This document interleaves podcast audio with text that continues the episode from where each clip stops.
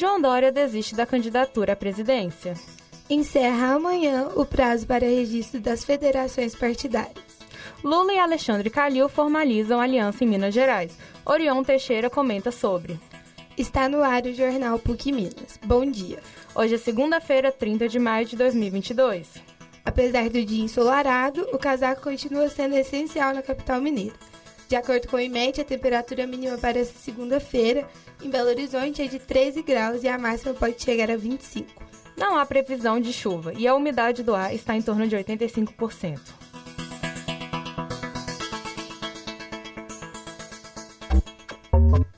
Política.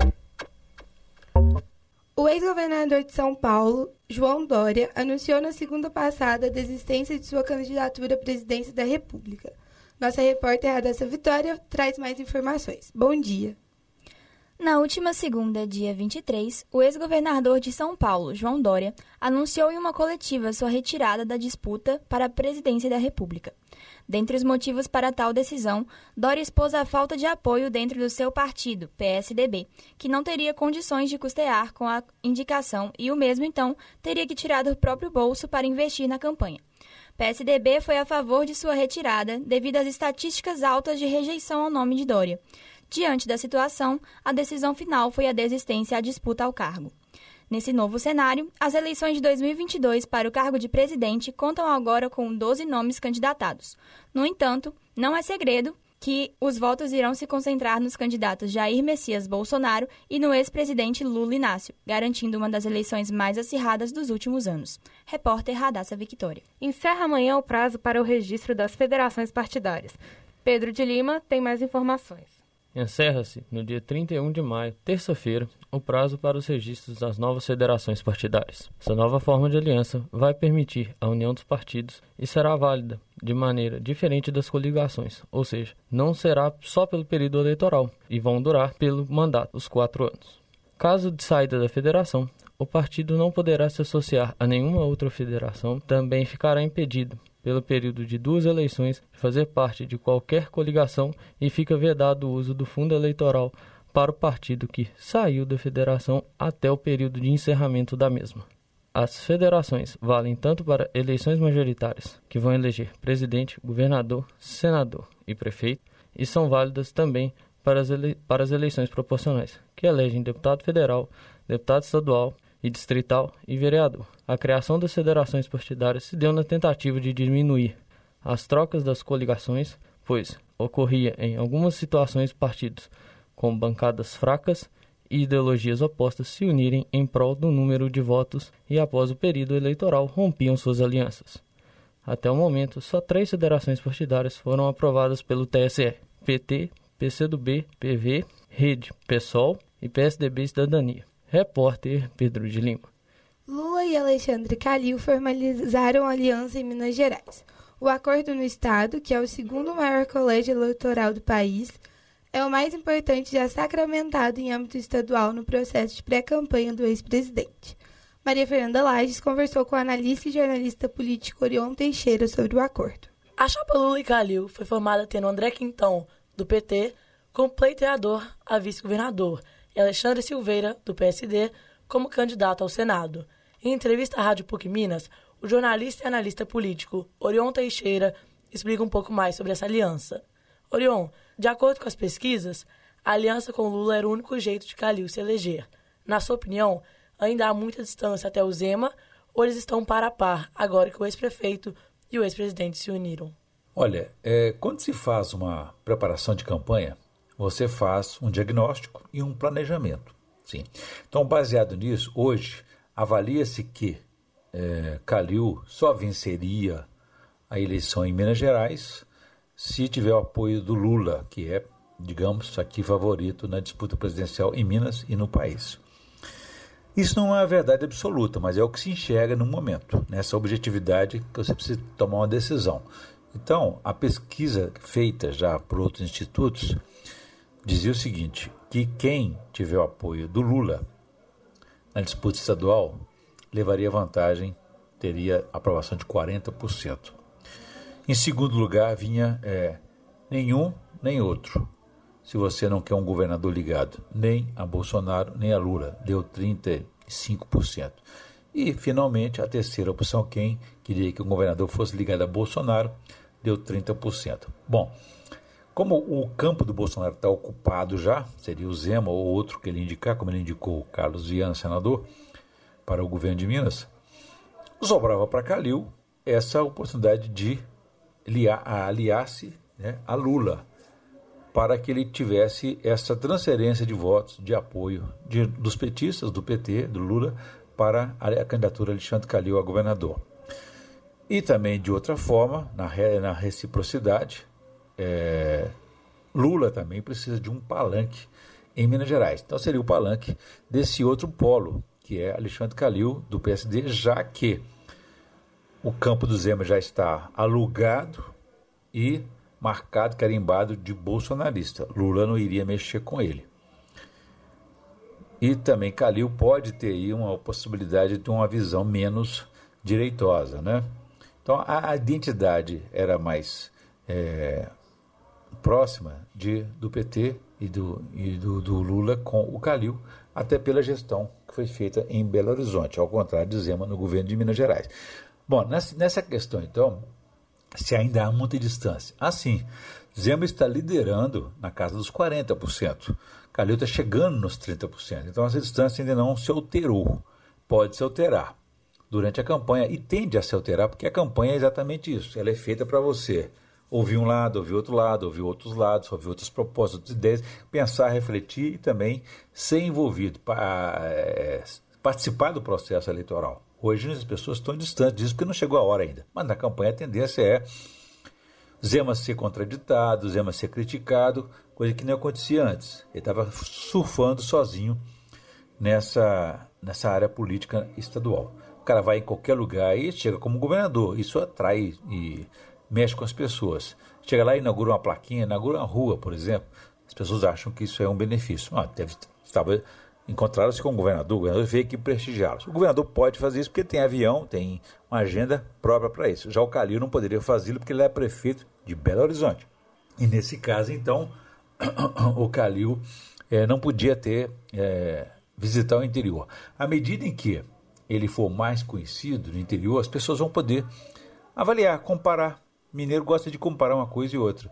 Quem é Zema, quem é Calil, qual é a vantagem de um, a desvantagem do outro, vai poder analisar. Então, a campanha de Calil, além de se aliar a Lula, que vai ganhar com isso um impulso, ainda não medido, ainda não quantificado, mas ele ainda vai ganhar também quando ele começar a criticar, fazer o contraponto da gestão de, de Zema, Romeu Zema. Aí, com certeza, ele vai tende a crescer. O Bolsonaro, assim como o Lula, o Lula tem então, já está com o palanque definido aqui vai ter o apoio do Calil. O Bolsonaro ainda não tem. Então, para poder, deveria ser naturalmente, normalmente, o governador Romeu Zema, que tem uma identidade com ele e era um apoiador dele. Mas o governador, temendo a rejeição de Bolsonaro, o que, que ele fez? Ele nunca assumiu essa aliança com o Bolsonaro, dizendo que o partido dele, o novo, tem um candidato presidencial, e tem mesmo, que é o Felipe Dávila, mas também em 2018 tinha o João Moedo, e nem por isso Zema deixou de fazer campanha para Bolsonaro porque era interessante para ele. Hoje, para ele, não é interessante. Por quê? Porque Bolsonaro tem um alto índice de rejeição. Então, ele não quer ser contaminado por essa rejeição. Então, a tendência é de Calil se aproximar aí de Zema na pontuação da pesquisa. Quando Bolsonaro percebeu que o Zema estava, digamos, entre aspas, traindo ele, não sendo fiel à aliança, à amizade que eles têm, lançou um candidato ao governo do partido dele, o PL, que é o senador Carlos Viana, bolsonarista, para surpresa de muita gente, é o que, é o que ele se transformou. Mas então o, ele, tende a crescer até uns 10%, até uns 15% e atrapalharia a vida do Zema. Se Zema tem 40 e alguma coisa, com, com a entrada do Carlos Viana ele cairia para 30 e alguma coisa, já muito próximo de Calil, que já tem quase 30. Calil tende a crescer, Zema não tem mais para onde crescer, Zema já cresceu o que tinha que crescer tempo mais para onde ir. Então a Calil tem a oportunidade de crescimento e pode ser acelerado ou gradual até o dia da eleição. Então a tendência hoje que a gente vê no meio político é de a candidatura de é, senador Carlos Viana ser retirada para não atrapalhar o Zema, porque eles acham que com ele, sem ele, o Zema poderia ganhar no primeiro turno. Com ele, daria um segundo turno. Então, para não atrapalhar o Zema, eles poderiam tirar o Carlos Viana, desde que o Zema apoiasse o candidato a presidente deles, que é o Bolsonaro. Né? Mas o Zema ainda não está resistente a isso.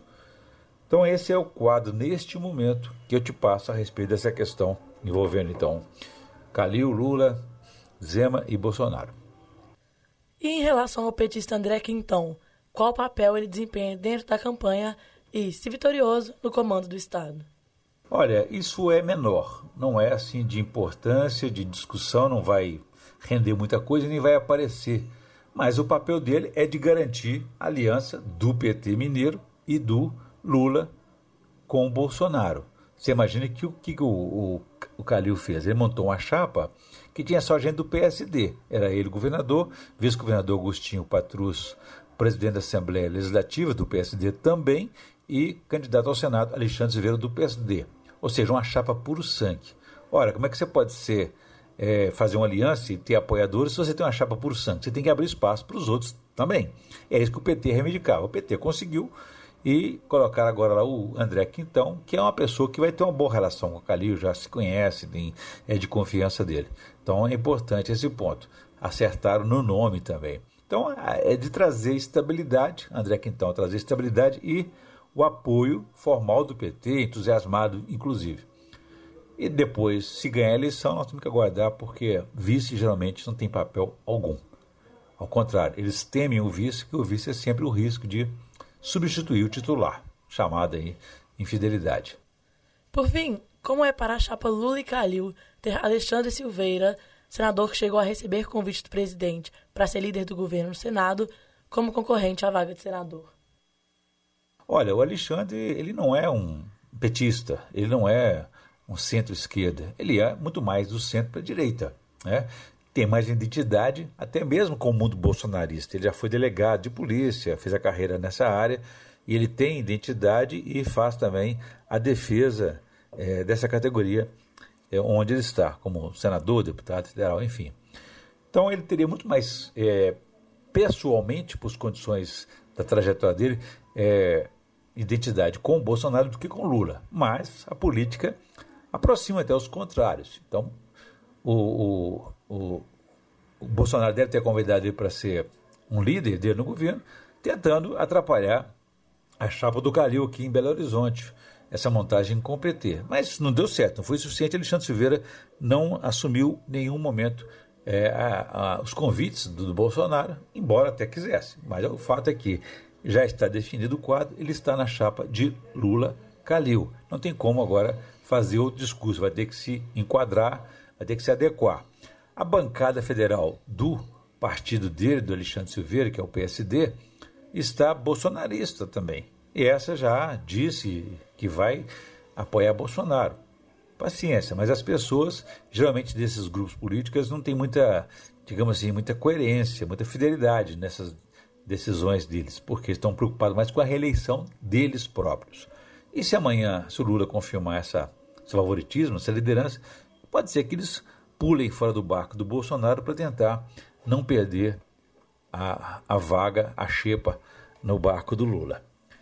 Então, Alexandre Silveira não será mais dificuldades até onde já foi para essa aliança entre Lula e Calil, que é o mais importante nessa relação entre eles, ok? Um beijo para vocês, qualquer coisa eu estou no ar aí. Aquele abraço.